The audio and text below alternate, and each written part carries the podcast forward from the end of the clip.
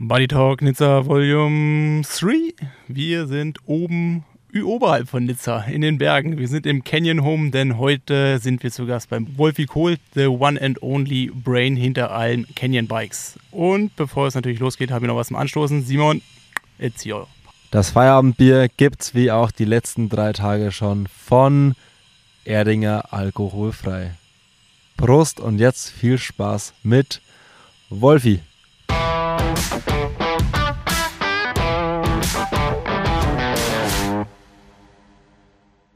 Sind wir soweit? Also ohne Vorbereitung einfach drauf lassen. Du kannst auch äh, noch, willst du was, sollen wir was ausklammern? Willst du Sachen ansprechen? Nee. Ich wollte eigentlich fragen, was ist der Plan? Der Plan ist einfach, ein bisschen mit dir zu quatschen, Wolfi. Wie lange machen wir denn überhaupt? Haben wir da schon einen Plan?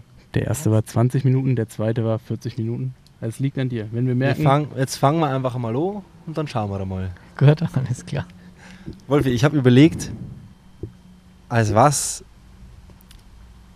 wir dich am besten vorstellen. Ja. Und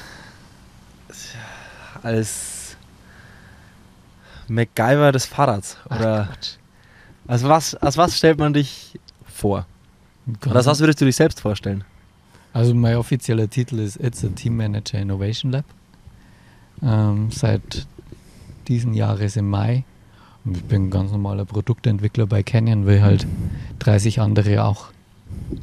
Na jetzt, und, jetzt ja, stell, jetzt Nils, Nils, und jetzt stellst du Wolfi mal vor.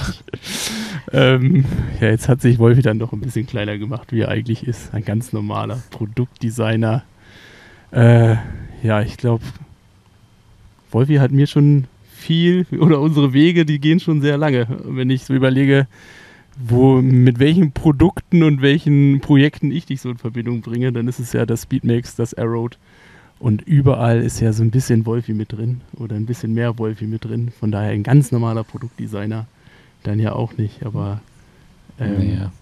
Du bist ja Triathlet, deswegen kennst du halt die Feinheiten vom Triathlon vielleicht. Aber äh, wir machen auch geile Mountainbikes und äh, Urbanräder und E-Bikes und so weiter. Da sind überall gute Leute bei uns.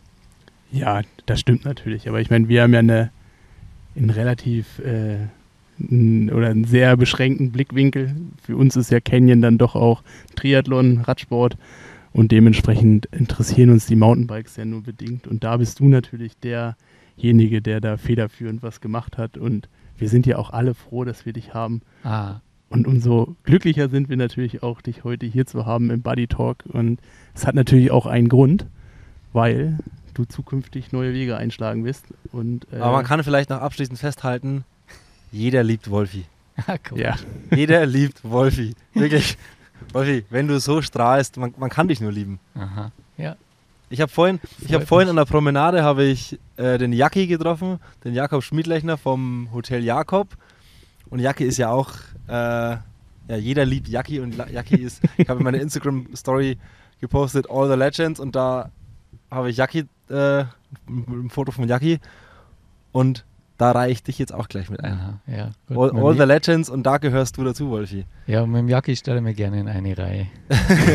Kann man sagen, dass das Canyon Speedmax aus deiner Feder kommt? Ja, also sagen wir so, ich, wir haben das Ganze ja, ich weiß gar nicht, Nils, wann bist du zum Canyon gekommen eigentlich? Du müsstest nur immer so ein bisschen ins Mikrofon sprechen. Es muss gar nicht so ganz nah dran sein, aber okay. nur nicht neben okay. vorbeisprechen. Also ich bin gekommen, als das Canyon Speedmax noch als Prototyp auf der Eurobike vorgestellt wurde. Das war 2012, Ende 2012. Okay, ja, 2012, genau. Das war mein erstes Rad. Also ich habe beim Canyon, glaube ich, 2011 angefangen und ich habe die Produktfamilie halt jetzt über drei Generationen begleitet. Aber wir haben ein sehr konstantes Team gehabt. Also Artefakt, Designagentur aus Darmstadt war von Anfang an mit dabei. Ähm, der Sebastian Jatschak als Produktmanager war eigentlich immer mit dabei.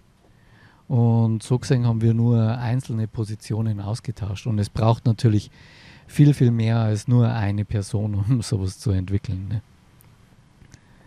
Und das Canyon Speedmax spielt ja am Sonntag hoffentlich auch eine tragende Rolle.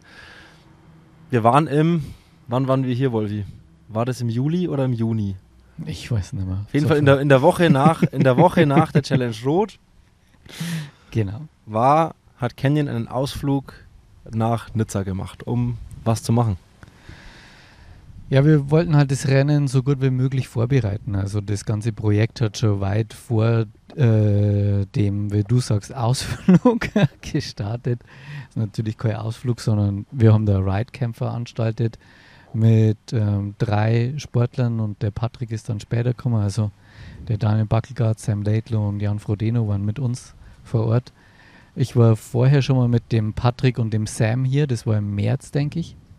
Da haben wir die Strecke digitalisiert, ähm, um dann ein Tool zu schreiben oder uns schreiben zu lassen vor SAP äh, über ein Produkt, das wir schon besitzen vor SAP, mit dem wir eigentlich unsere Business-Daten verwalten und visualisieren. Und die Jungs haben das so umgeschrieben, dass man rechnen kann, stark vereinfacht gesagt, Aeroad gegen Speedmax auf dem Kurs, welches Rad ist in welcher Passage schneller. Und da haben wir gesehen, dass wir mit den Daten, die wir hatten, die Unterschiede gar nicht so groß waren. Und dann haben wir gesagt, okay, das musst du jetzt hier rausfinden, welches Rad tatsächlich besser ist, weil rein theoretisch ist der Unterschied relativ gering.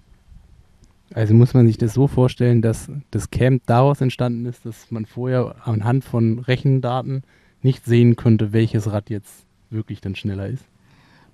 Doch, es hat schon Tendenz gegeben, aber bergunter kann man schlecht rechnen wegen den Kurven, den ganzen Verzögerungen und Beschleunigungen, die da stattfinden.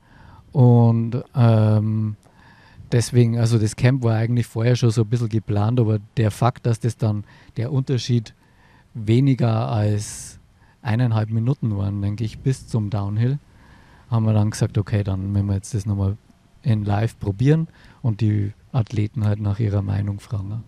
Ja, und wie muss man sich das dann vorstellen? Also ihr wart dann mit drei Athleten hier. Ich meine, es war ja auch Media, unter anderem dann Simon auch mit dabei. Ähm, also seid ihr dann wirklich die Strecken abgefahren, abschnittsweise, jeder mal mit dem Arrow, jeder mal mit dem Speedmix und anhand von den Daten, die man da halt auch Watt, Geschwindigkeit, GPS, whatever, äh, dass man da einfach das gegenübergestellt hat und dann halt auch natürlich mit dem subjektiven Gefühl von den Athleten eine Entscheidung getroffen hat. Mhm, genau, ja. Also der Jens und der Vinzenz, die sind mit dem LKW nach Rot hier runtergefahren. Ich glaube 15 Räder haben wir insgesamt mit dabei gehabt. Also jeder fünf? ja, ich weiß auch nicht, aber ich habe es mal Zeit und ich dachte, es waren 15 oder. Es waren auf jeden Fall zwei Bike-Racks, die komplett voll waren. Ja. Und dann war wirklich, weiß ich, äh, dass man sich ein Segment rausgesucht hat. Fünf Kilometer, zehn Kilometer. Und äh, ja, dass jeder da mal einmal durchfahren durfte und dann hat man sich das an, also hat man sich das angeguckt? Ja, also meistens sind wir schon den ganzen Loop gefahren, aber manchmal auch nur den Downhill dann. Und das erste Stück haben wir weggeladen, das Back and Forth Ding haben wir auch oft weggeladen. Aber grundsätzlich ist äh, schon um die Performance bergauf und um die Performance bergab. Und wie also hat man sich da viel von den Radsportlern abgeguckt, wo das ja dann doch auch jetzt häufiger in irgendwelchen Berganzeitfahren so gewesen ist, dass beispielsweise bei der WN in Bergen war es ja so, dass es da wie so eine Transition Zone gab, wo die dann vom Zeitfahrrad aufs äh, Straßenrad gewechselt haben, damit die halt ähm, am Berg dann schneller sind. Also gab es da schon irgendwie Software, Produkte, Erfahrungswerte, auf die ihr zurückgreifen konntet?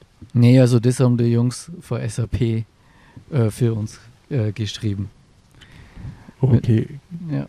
Okay, also im Triathlon ist das ja wirklich eine komplett neue Geschichte. Also ich glaube, also korrigiere mich gerne, aber ihr wart wahrscheinlich die Ersten, die so ein WM-Rennen so detailliert angegangen sind von, von Radsportseiten. Also ich meine, ich weiß ja, hier war, als die 73 WM war, war ja auch ein großes, ähm, lässt man noch den Lack auf dem Fahrrad dran oder mhm. macht man einen speziellen Lenker, um halt vielleicht so einen Twitter zwischen Aero, Speedmax und von anderen Herstellern irgendwie hinzubekommen.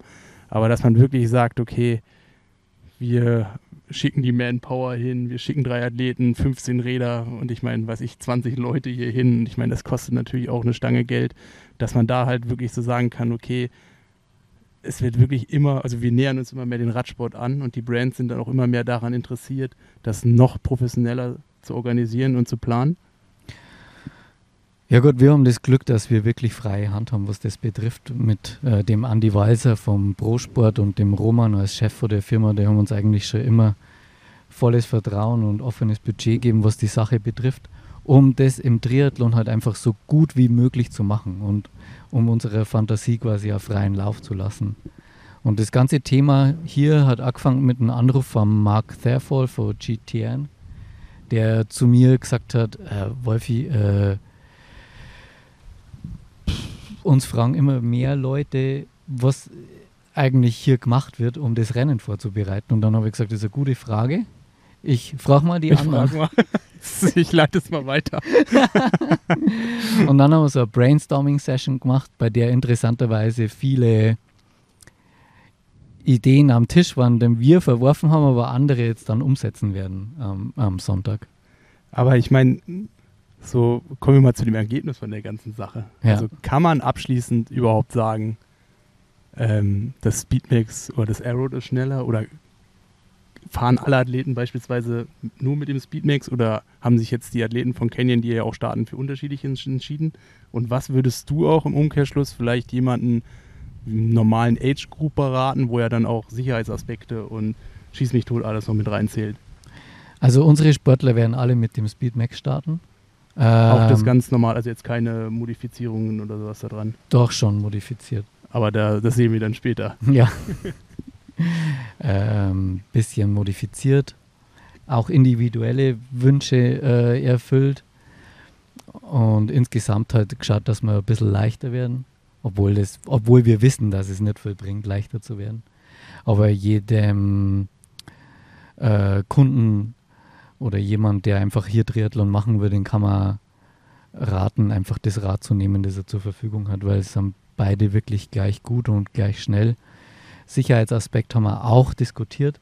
Der Jan zum Beispiel war der Meinung, dass man mit einem Speedmax auf jeden Fall genauso schnell runterfahren kann wie mit einem Aeroad. Äh, Ja. wenn nicht noch schneller. Und ähm, ja, von dem her war die Entscheidung dann im Ride Camp relativ schnell klar. Ja. Aber Ja, es ich, ist- ja, Es ist ja schon krass, was ihr für die Athleten und Athletinnen alles macht. Also mir fällt jetzt so eben diesen Aufwand zu betreiben mit einem Camp, dann Individualisierungen, dass ihr da am, an der Entwicklung so stark interessiert seid und da so viel Aufwand reinsteckt, um die Athleten so gut wie es nur irgendwie geht, mit allen Möglichkeiten, die ihr habt, zu unterstützen und nicht nur quasi ein Fahrrad hinstellt, noch eine Büchse Geld daneben stellt und dann auf Ergebnisse hofft. Hm. Ja, wir haben halt die Philosophie entwickelt, dass es nur miteinander geht. Ähm, wir machen das ja nicht nur für das Rennen, also wir machen es schon für das Rennen, aber wir machen das auch, um Know-how intern zu erzeugen. Und es war ja interessant für uns rauszufinden, was da rauskommt dabei. Und durch diese großen Rennen wird auch das Material immer wieder neu auf den Prüfstand gestellt und du findest immer wieder neue Sachen, die man trotzdem wieder verbessern kann. Und nur in der Symbiose zwischen Athlet und Engineering-Team äh, entstehen diese Ideen. Äh, das ist Teil unserer Philosophie, das so zu machen. Wir entwickeln unsere Räder basierend auf Pro-Sport. Und wie viel ble- bleibt dann beispielsweise oder was sind so die Erkenntnisse von hier, die dann jetzt dann zukünftig auch in normale Räder einfließen werden? Ist es, hat es dann was eher so da mit Geometrie zu tun, also dass man da vielleicht irgendwas macht oder Ähm, es hat, also, wir haben das Thema Gewicht lange Zeit ein bisschen vernachlässigt, so wie fast alle im Triathlon, weil es rein theoretisch ja wirklich keine Rolle spielt, aber wir priorisieren das jetzt in Zukunft wieder ein bisschen höher zum Beispiel. Ähm, wir haben erfahren, was es bedeutet, ein Risebar gegen ein Flatbar bergauf zu fahren und auch bergab. Ähm, Ganz kurzer Einschub vielleicht, äh, Rise Bar ist quasi einfach die Base Bar im, am Triathlonrad, die einfach leicht nach oben geht. ja, genau. Wie, so ein, wie, so ein, Wie so ein Flügel. Wie so ein Flügel. Ja, genau, ja. Ja, solche Sachen. Und aber auch schon vorher, schau, als der Jan äh, gegen dich äh, in Rot 2015 äh, gestartet ist, haben wir auch ein wir sind Spezialprojekt. miteinander gestartet? Ihr seid miteinander gestartet, ein bisschen verzögert ins Ziel kommen, aber das, aber das macht ja nichts. Aber da haben wir zum Beispiel auch äh, für euch beide, glaube ich, dieses Facelift-Cockpit gemacht, weil, weil dann das erste Mal die Spacer in der Flasche waren quasi. Ja, ja, oder, die, oder die Flasche um die Spacer gebaut worden sind. Das war dann ein Jahr später Kundenlösung. Der hat dann jeder Kunde so kaufen können. Und das ist eigentlich unser Ziel. Ja, ja, ich meine, da gibt es ja viele Bausch äh, oder viele, viele Sachen, wo man dann auch als Athlet schon gerade dann den Weg von so einem Speedmix dann über Jahre hinweg dann auch, oder die, die Fortschritt, wenn man den halt wirklich sieht, auch was für Schrauben dann verwendet werden oder gerade Facelift oder auch, ich weiß gar nicht, ist der schmalere Lenker dann auch irgendwann serienmäßig, also da gibt es ja mehrere Beispiele, die ja. in die Richtung gehen. Ja. Die sich dann halt auch einfach etabliert haben, weil man halt einfach gesehen hat, oder es ist ja alles dann auch messbar im Windkanal über Bahntest, dass das halt einen Vorteil bringt, also so, dass es sich besser anfühlt, dass es schneller ist und warum dann halt zukünftig nicht für jedermann. Ja, genau. Hm. Lass uns mal konkret über Sonntag und die Strecke sprechen. Wir, jeder sagt so also ein bisschen irgendwie was anderes und jeder hat seine Perspektive drauf. Die Trainer haben die Perspektive drauf, die Athleten und was hast du aus Fahrradbauer für eine, Pers für eine, für eine Sicht da drauf. Auch so, wenn man jetzt hört, okay, Magnus Dittler fährt ein One by 60er Kettenblatt oder oder oder was Macht ist das? Ehrlich? Ja, ja, es heißt, es heißt. Und ich habe es auch schon so stehen sehen. Also es ist quasi so race ready irgendwie wahrscheinlich zusammengebaut. Was heißt aus Fahrradbauer Sicht ähm, auf dieser Strecke gut zu performen? Ja, wie vorher schon erwähnt eigentlich, äh, die, die, den besten Kompromiss auf aus Klettern und Abfahren zu finden. So die flachen Stücke dazwischen die haben wir eigentlich fast komplett ignoriert. die kennst du gar nicht? Ja, doch, die kennen wir schon, aber ich meine jetzt äh, hier vor ja, T1 ja, okay, zu dem Anstieg ja herzufahren, das ist jetzt nicht so schwer. Das hat ja 0%. Ja. Das ist ja hier nur Beach Road. Ja, also äh,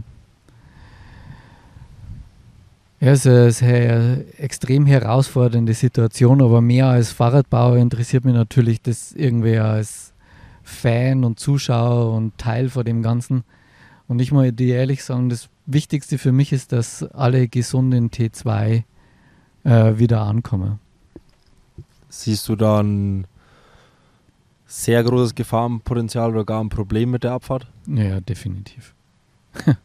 also das ist schon gefährlich. Äh, wenn die Jungs hier runterfahren und wenn jetzt auch keiner so genau die Regeln kennt, ob man jetzt über die Mittellinie fahren darf oder nicht und wie das mit dem Verkehr ist und so weiter, da habe ich gestern auch noch mit ein paar Leuten gesprochen. Das weiß auch noch keiner so richtig, wie das geregelt ist hier. Ja, hier in Frankreich ist das ja auch ein sehr, ja, wie, wie sagen wir, also so ein Problem, was man, glaube ich, nicht komplett ausschalten kann. Also gerade, ich meine, das sind ja irgendwelche Bergdörfer. Und ich glaube, so richtig, also die Gefahr besteht auf jeden Fall, dass da irgendwie was passiert, weil es halt einfach 180 Kilometer sind. Und dann, ich meine, das finde ich halt auch, diese ganze Imaginary Centerline-Diskussion.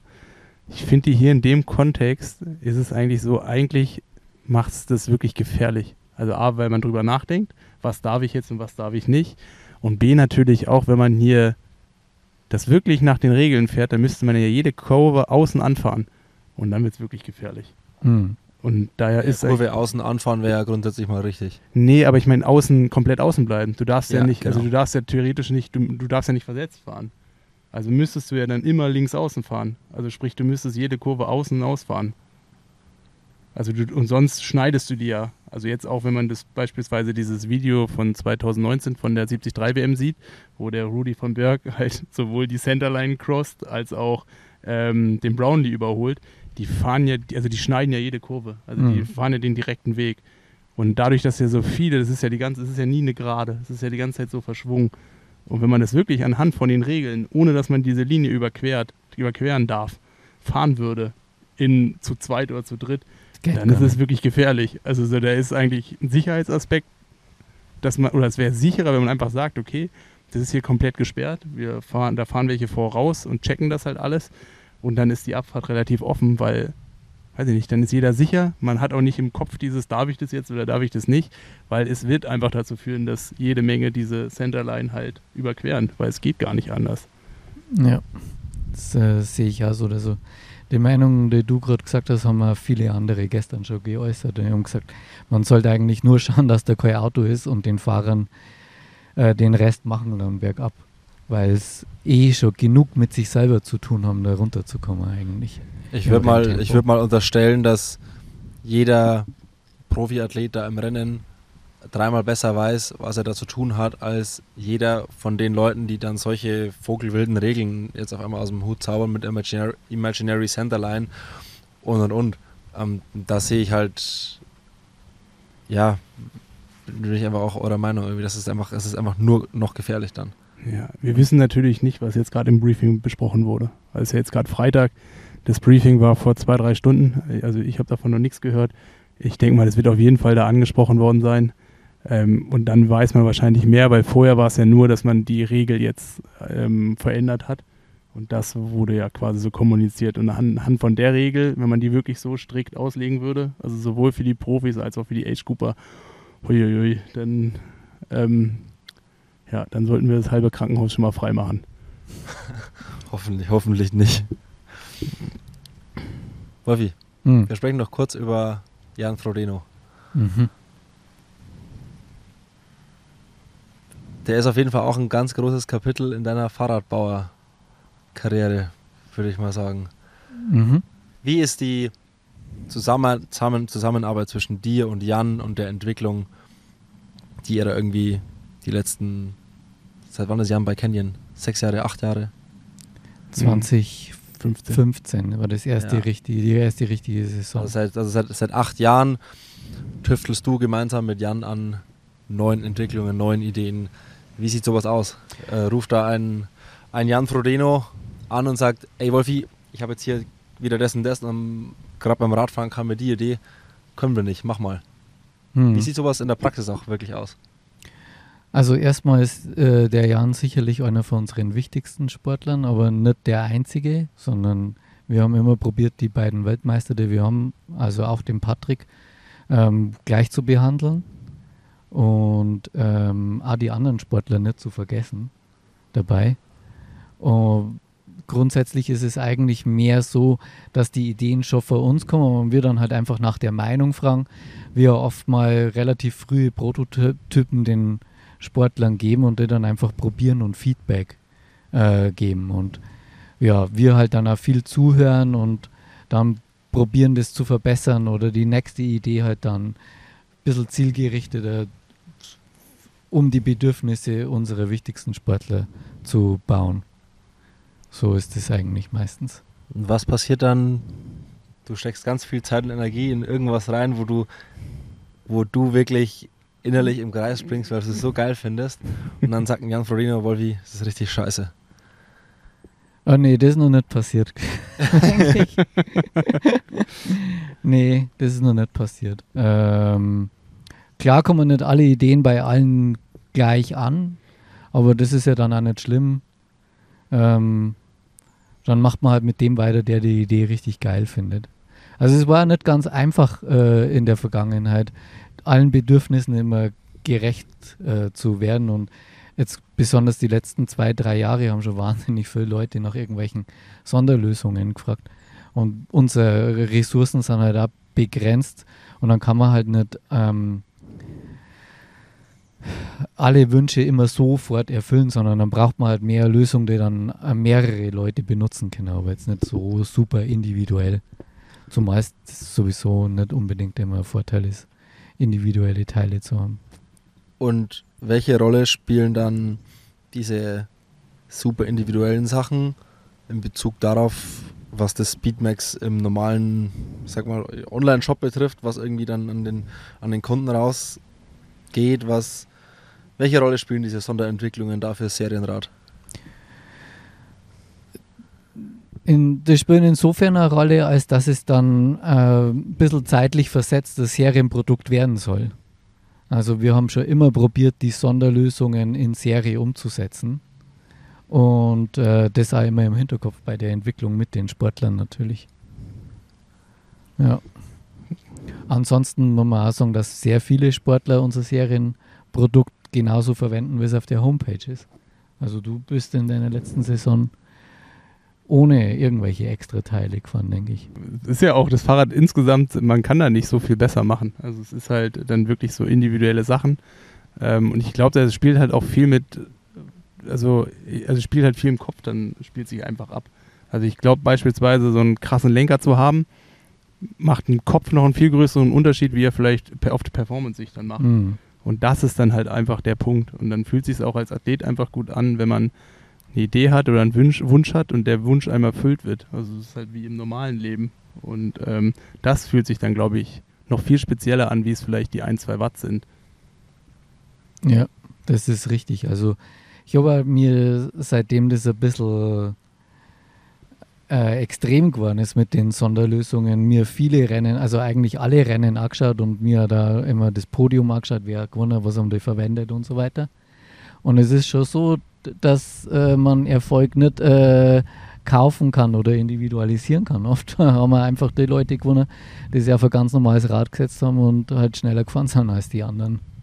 Ja, das denke ich ja. auch. Also Material macht einen großen Unterschied, aber der Athlet macht einen viel größeren Unterschied. Ja. Ist, ähm, ist halt leider irgendwie so. Ähm, es gibt halt dann doch wenig Abkürzungen. Nichtsdestotrotz mussten natürlich auf allen Ebenen Gas geben, um da halt auch die überhaupt die Voraussetzung zu haben, da ähm, vorne mit dabei zu sein. Und da ähm, ja, machst du, macht Canyon ja einfach für Athleten wirklich super viel. Ich meine, ich habe es ja auch über zehn Jahre irgendwie genießen dürfen, dass das halt einfach ähm, eine Lösung ist, die ja, die super gut ist und wo man dann auch einfach extrem viel profitiert. Und das sieht man ja auch. Ich meine, man sieht ja einfach so, ich keine Ahnung, wie viel Prozent in den letzten Jahren haben halt auch nicht auf Canyon Hawaii gewonnen oder eine 73 WM gewonnen oder was auch immer. Also es ist ja schon auch, dass der Erfolg dann äh, eine klare Sprache spricht. Ja, also um das nochmal zu erklären, wollte ich nur mal dazu sagen, dass wir das Ganze langfristig sehen. Also es ist nicht so, dass man irgendjemanden irgendwelche Extensions anpasst oder äh, Sonderteil baut und der gewinnt dann das nächste Rennen. Nur wegen diesem Teil. Das ist ganz sicher nicht so. Aber langfristig geht halt die Entwicklung eigentlich für uns zumindest nur so. Mhm, um das Thema vielleicht abzuschließen, mal so einen harten Cut. Wie emotional bist du an so einem Renntag? Also wie, wie zeigt sich dann so deine Nervosität? Ich glaube, ich habe dich noch nie am Streckenrand selber wirklich wahrgenommen. Also ich meine, im Rennen natürlich, aber dann kann man ja nicht in dich reingucken. Aber wie nervös bist du dann morgens um 6 Uhr, kurz bevor es losgeht? Oder halt auch, wenn jemand auf Canyon oder ein Athlet von Canyon dann da auch performt und gut ins Ziel kommt? Ich bin schon nervös, obwohl er mal jetzt mal vornimmt, nicht nervös zu sein, aber das funktioniert halt einfach nicht, klar. Es ist ja eine ganz besondere Stimmung. Ich denke, dass mal in Nizza wird es auch wieder gut oder in Rot. Es ist eine sensationelle Stimmung in Hawaii mit der ruhigen Musik dann am Start. Ich meine, wer da nicht emotional oder nervös wird, der sollte vielleicht sich nach einem anderen Job umschauen. Ne? Ja. Und wie viel Angst hast du, dass im Rennen was mit deinem Rad ist, wo ihr als Canyon quasi dafür verantwortlich seid? Also das, was passiert quasi? Also passieren kann Oder natürlich. Defekte, also irgendwas, wo ihr quasi, wo am Ende des Tages klar wird, okay, da liegt, da, liegt das Problem am Fahrrad. Ich kann mich ehrlich gesagt kaum, ich kann mich nicht an eine Situation erinnern, weil wir sowas gehabt haben. Also ich, vielleicht mal Platten beim Patrick in Frankfurt oder so, aber das haben wir halt, da, haben wir als Radhersteller nicht in der Hand, nicht so richtig, aber ähm, der Jens probiert natürlich ja die Reifen so gut vorzubereiten, wie nur irgendwie möglich und so weiter. Ich glaube, das Schlimmste, was mir passiert ist und die schlimmste emotionale Situation, warst leider du und der Niklas dafür verantwortlich, Nils. Äh, in Rot 20, 17 mit dem Sturm. 2017, ja. 2017. Und das war so, da war ich schon in T2 und habe eigentlich nur auf dich gewartet noch. Das war eine Sache von Minuten, ne? Und auf einmal stürmt der Niklas vorbei und schreit so, Nils ist gestürzt, der Lenker ist gebrochen. Und da haben wir dann auch äh, der Sonderlösung für dich gehabt vorher. Der Lenker hat keine 24 Stunden gelebt.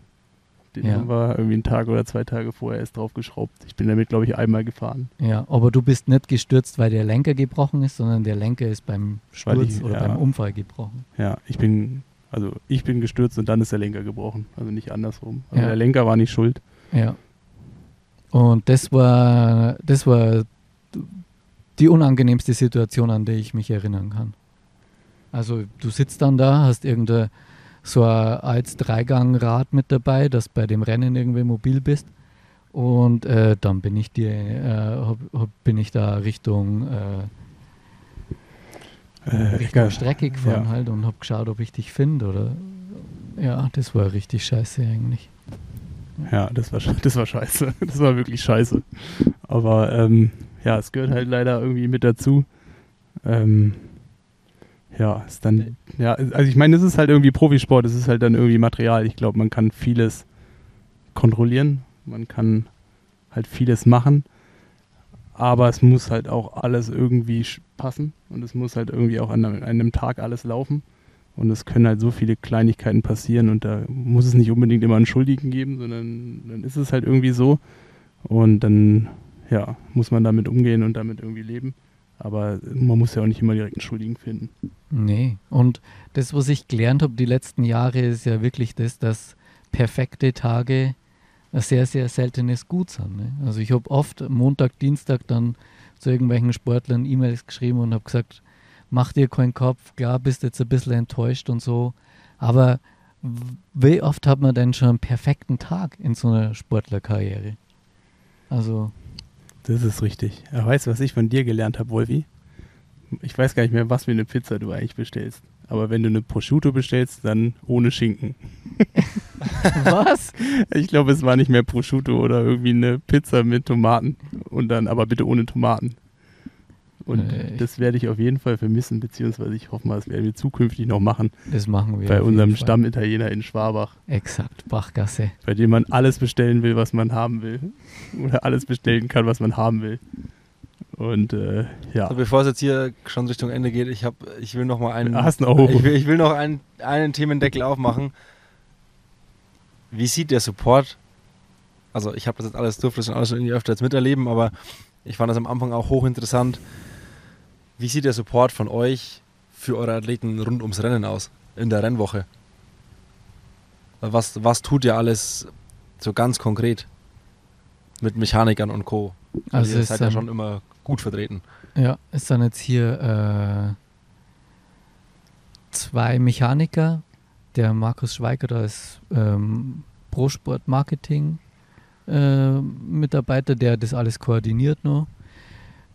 Wir haben, glaube ich, jeder von denen hat zwei Räder mit dabei. Pff, einige Ersatzteile. Ja, die hocken da unten irgendwann in so einem Apartment, das zu einer Werkstatt umbaut haben und äh, bereiten halt die Räder so gut wie möglich vor. Ersatzreifen dabei, Tuning-Material für die Lager nochmal zum Schluss und so weiter und so weiter. Also man kann quasi sagen, dass die Athleten mechanisch rundum komplett versorgt sind und nichts selber schrauben müssen. Also unsere Athleten und äh, das Team, das hier ist, äh, das sind ja auch nochmal drei Mechaniker, die nur für unsere Kunden da sind und die Räder ähm, aufbereiten in der Stimmt, das finde ich auch krass. Das kann ja jeder Canyon, also jeder Starter auf einem Canyon-Rad kann das Rad zu euch zum Service noch bringen, kostenlos, oder? Ist Ja. das richtig? Gratis ist da unten äh, gegenüber von der Expo. Äh, haben wir so eine Brauerei gemietet, da ist ein bisschen Event und da schrauben drei Mechaniker von 8 bis 18 Uhr, denke ich. Ja, gratis haben Ersatzteile mit dabei. Ja, haben schon viele Rennen gerettet, denke ich. ja, aber das schon seit zehn Jahren. Also gefühlt war ja in Kona schon jemand da, da sind zehn Canyons gestartet. Und selbst die konnten ja damals da hinten in diesen, da kannst du manchmal in diesem Radladen, weißt du, der oben am Highway war, Mhm. da konnte ja auch jeder hier mal schon hinkommen. Ja, es ist schon immer größer geworden. Ne? Das erste Mal nach Hawaii bin ich mit dem Sebastian Jatschak und seiner Frau geflogen.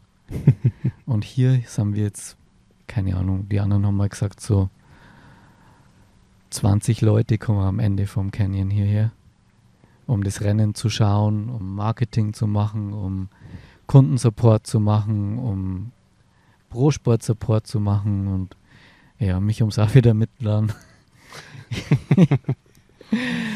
Ja, auch für drei Sportler im Endeffekt. Ne? Also ist schon ein großer Aufwand, aber wir denken, dass sich's rentiert. Weil ich habe das in Kona gesagt, Simon. Wenn du Triathlon-Brand Nummer 1 sein willst, musst du auch auftreten mit Triathlon. Brand Nummer 1. Und da haben wir ja die äh, House of Champions gehabt. Jetzt hier haben wir die, diese Brauerei unten. Und äh, das ko kostet halt einen gewissen Aufwand. Aber wir denken schon, dass es das wert ist. Das war, ja schon, das war ja schon fast eine Ansage von dir viel. Was denn? Ich habe ja noch nie gesa- ge gedacht, dass du sowas wie, wenn man die Number One sein will. Ja, Also war ja schon fast als Ansage zu verstehen. es ist unser Ziel. Ja, ja, nee, ich war ähm, überrascht, dass du das so offen kommunizierst. Ja, ja, doch. Ne, das, dem, das, das ist das, was wir erreichen wollten. Das An, an ja- was macht man dieses Ziel fest? Ja, das ist eine schwierige Frage, die haben wir auch schon öfter versucht zu erklären. Ähm, also der Bike-Count ist sicher eine Sache. Bike Count zur Erklärung. Beim Check-in werden die Räder, da steht wahrscheinlich von, vermutlich von jeder Brand steht jemand da und zählt, wie viele Räder der Brand in die Wechselzone geschoben werden. Das ist der Bike Count. Hat das nicht ein Magazin mal gemacht? Ja, das hat ein amerikanisches Magazin früher Ah, okay. organisiert. Die haben das gebündelt und dann äh, den Kona Bike Count draus gemacht. Ähm, wir haben in Rot jetzt intern gezählt äh, und nicht veröffentlicht. Und hier, weißt du jetzt, Kannst du ehrlich- sagen, wie viele Räder es in Rot waren? Äh, nee, das machen wir intern. Ne? Schade. Aber es waren Wir sind ja auch hier unter uns, Wolfi. Wir haben schon die meisten gehabt, auf jeden Fall. Okay. Also in Rot, ja. Und so in Kona, das war. Ich, ich habe die Statistik ja seit Jahren, pflege ich die in so einem Excel-File und das waren einfach in der Tabelle dann am Ende drei rote Linien, Cervelo Track Specialized oder drei Linien einfach über Jahre Nummer 1, 2, 3. Und irgendwann ist dann so eine kleine rote Linie gekommen, die dann immer weiter rauf ist. Und also wir als Canyon, wir haben 2015 in Kona sechs Räder gehabt. Nee, 2014 war ich zum ersten Mal mit Canyon und da war, ja genau, da hatten wir irgendwie sowas und dann waren Kenya ja, hatte 2015 sechs Räder auf ja, Kona. Ja. und da, Also, also, von, also pro, Von allen pro. Sport oder allen Von Startern? allen Startern. und, und davon waren Boris und ich die beiden hat schon mitgezählt. ja. Da konnte man mit allen noch an einem Tisch Abendessen. ja. Krass. Aber jetzt ist trotzdem noch nicht die Frage, Frage beantwortet, an was man das Ziel der Bike-Brand Nummer 1 im Triathlon festmacht. Also ich, ich äh, als Ingenieur mag es halt an, an technischen Sachen fest. Also was ist das beste Rad? Das kann dann auch jeder seine eigene Philosophie drum haben. Wir haben halt zumindest eine Philosophie ähm, und wir denken schon, dass wir das beste Rad haben. Und dann einfach halt, ähm, wie präsent ist man, wie wichtig ist man vielleicht für den Markt, hat man es geschafft, äh, äh, die Industrie zu beeinflussen mit, äh, mit seinen Produkten und so weiter. Das zählt alles damit rein. Und das haben wir, denke ich, schon geschafft. Also als wir 2019 als erster das geschlossene Cockpit äh, äh, gehabt haben in, in Kona. Und wenn du siehst, wie viele Leute jetzt mit diesen sch geschlossenen, schaligen Cockpits rumfahren, dann kann man schon sagen, dass wir da auf jeden Fall einen Trend gesetzt haben. Es ist dir wichtig, dass die Dinge, die du entwickelst, immer neu sind, dass sie quasi, die, die es noch nie gab, dass sie quasi immer innovativ sind. Oder schaut man da auch mal auf andere Brands, was die gemacht haben und dreht man das mal vielleicht mal nach links und rechts und schaut, wie man da seinen Weg findet, was vielleicht sinnvoll sein kann. Also wir beobachten sicher, was die anderen machen, aber wir haben schon unsere eigene Philosophie und versuchen da unseren eigenen Weg zu finden. Du kannst dir jetzt nicht viel abschauen vor irgendjemandem, weil wenn ein Produkt mal veröffentlicht ist, äh, dann ist es schon viel zu spät. Also wir sind ja meistens so drei, vier Jahre voraus in der Planung oder ein Projekt dauert drei Jahre zu entwickeln. Und wenn ich mir jetzt äh, unten in der Wechselzone Rad A, B oder C anschaue und sage, das ist geil, das mache ich auch, dann bringe ich das gleiche vier Jahre später. Da interessiert es niemanden mehr. Und ja, es ist wahnsinnig wichtig für mich, äh, als erster irgendwelche Sachen zu veröffentlichen. Ich habe noch eine Abschlussfrage.